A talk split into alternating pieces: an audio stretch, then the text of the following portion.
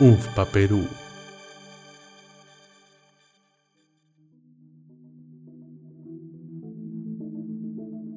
Sean todos bienvenidas y bienvenidos a Conexión. Conexión. El podcast del Fondo de Población de las Naciones Unidas en el Perú.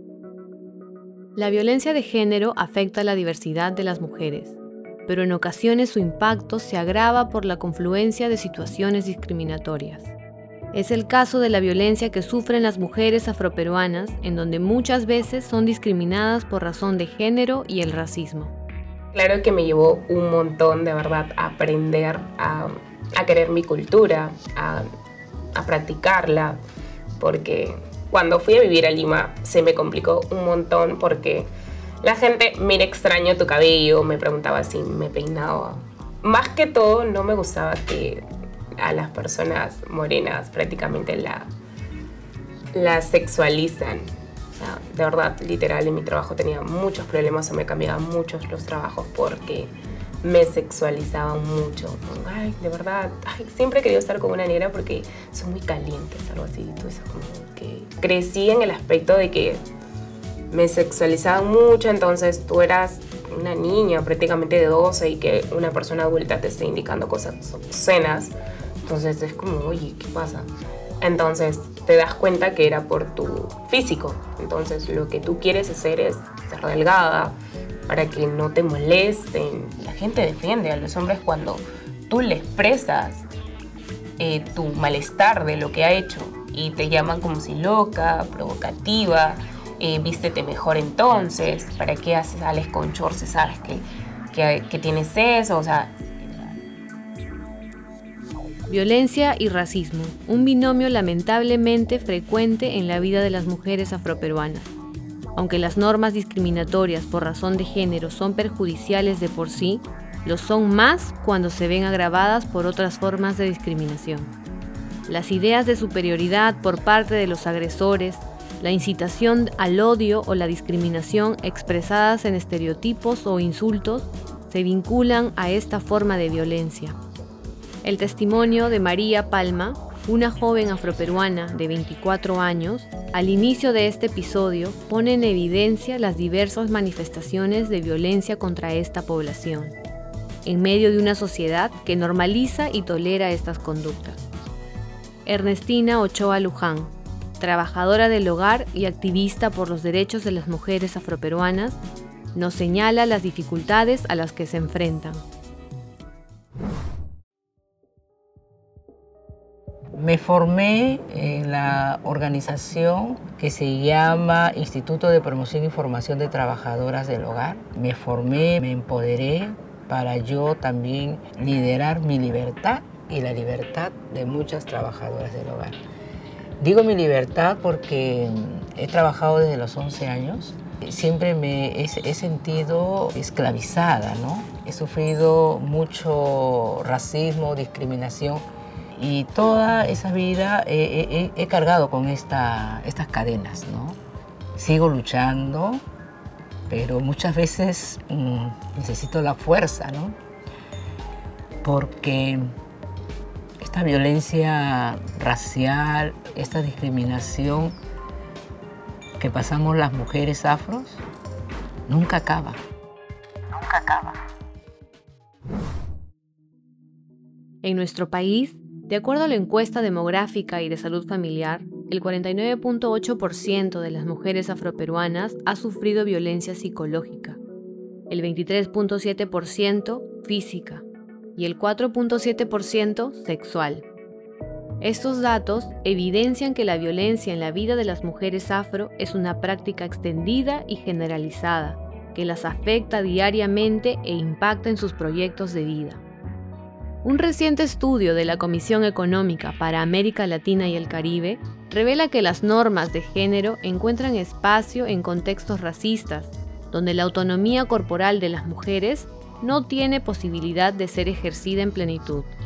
Ahora escucharemos el testimonio de Lilian Concepción, desde Piura, que nos relata lamentables episodios de violencia y racismo que impactaron su vida y afectaron su salud física y mental me fui, me fui a Lima con mi tía. Y cierto, era la empleadita, pues. era la empleadita. Y entonces ahí pasó el tiempo, pero no estaba, no encajaba, pues, ¿no? Primera vez que me salía de mi casa, lloraba todas las noches, quería venir a ver a mi mamá.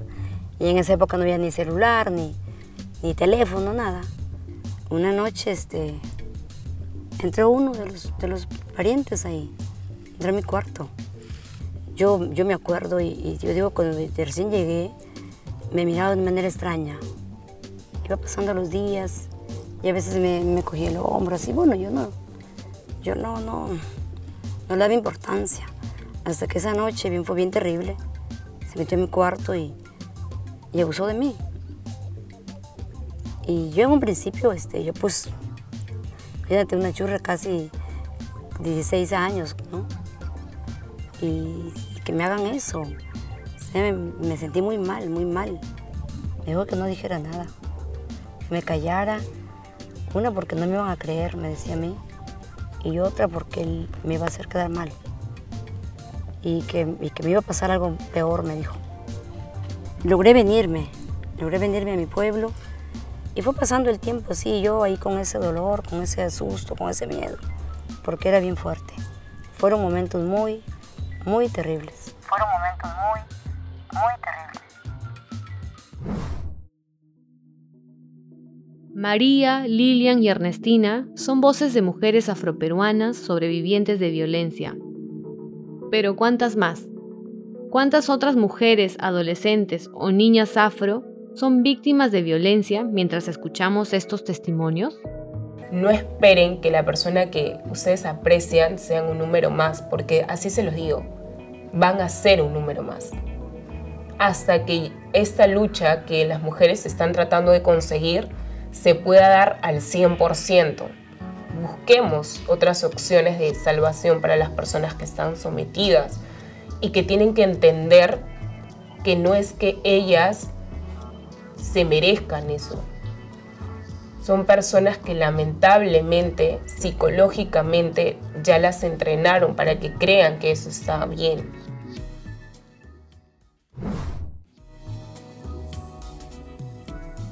El consenso de Montevideo sobre población y desarrollo, junto con la Agenda 2030 para el Desarrollo Sostenible, bajo la premisa de no dejar a nadie atrás y el diseño internacional de los afrodescendientes, nos plantean el desafío urgente de garantizar el bienestar y el ejercicio pleno de los derechos de las personas afrodescendientes, incluidas las mujeres, adolescentes y niñas, con acciones sostenidas en el tiempo y que reconozcan la igualdad en la diversidad.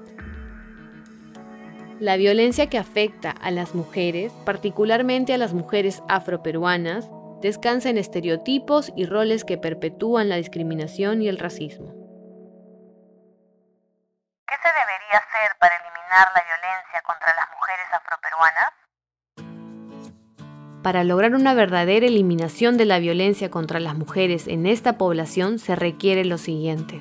1. Visibilizar la situación de la violencia en población afroperuana. Particularmente se necesita mejorar la producción de información en los registros nacionales y administrativos sobre la situación de la violencia en población afroperuana. 2. Fortalecer las estrategias de prevención de la violencia en población afroperuana, asegurando que las niñas, adolescentes y mujeres afro accedan a educación integral para la sexualidad, a información sobre formas de violencia y las rutas de atención, y avanzar en el ejercicio de la autonomía corporal. 3. Asegurar el acceso a los servicios de salud, justicia y protección para las mujeres afroperuanas que sufren violencia, a fin de lograr la restitución de sus derechos. En definitiva, invertir en el máximo desarrollo del potencial de las mujeres, adolescentes y niñas afroperuanas es avanzar en el desarrollo sostenible, equitativo y justo del país. Gracias por acompañarnos en este episodio.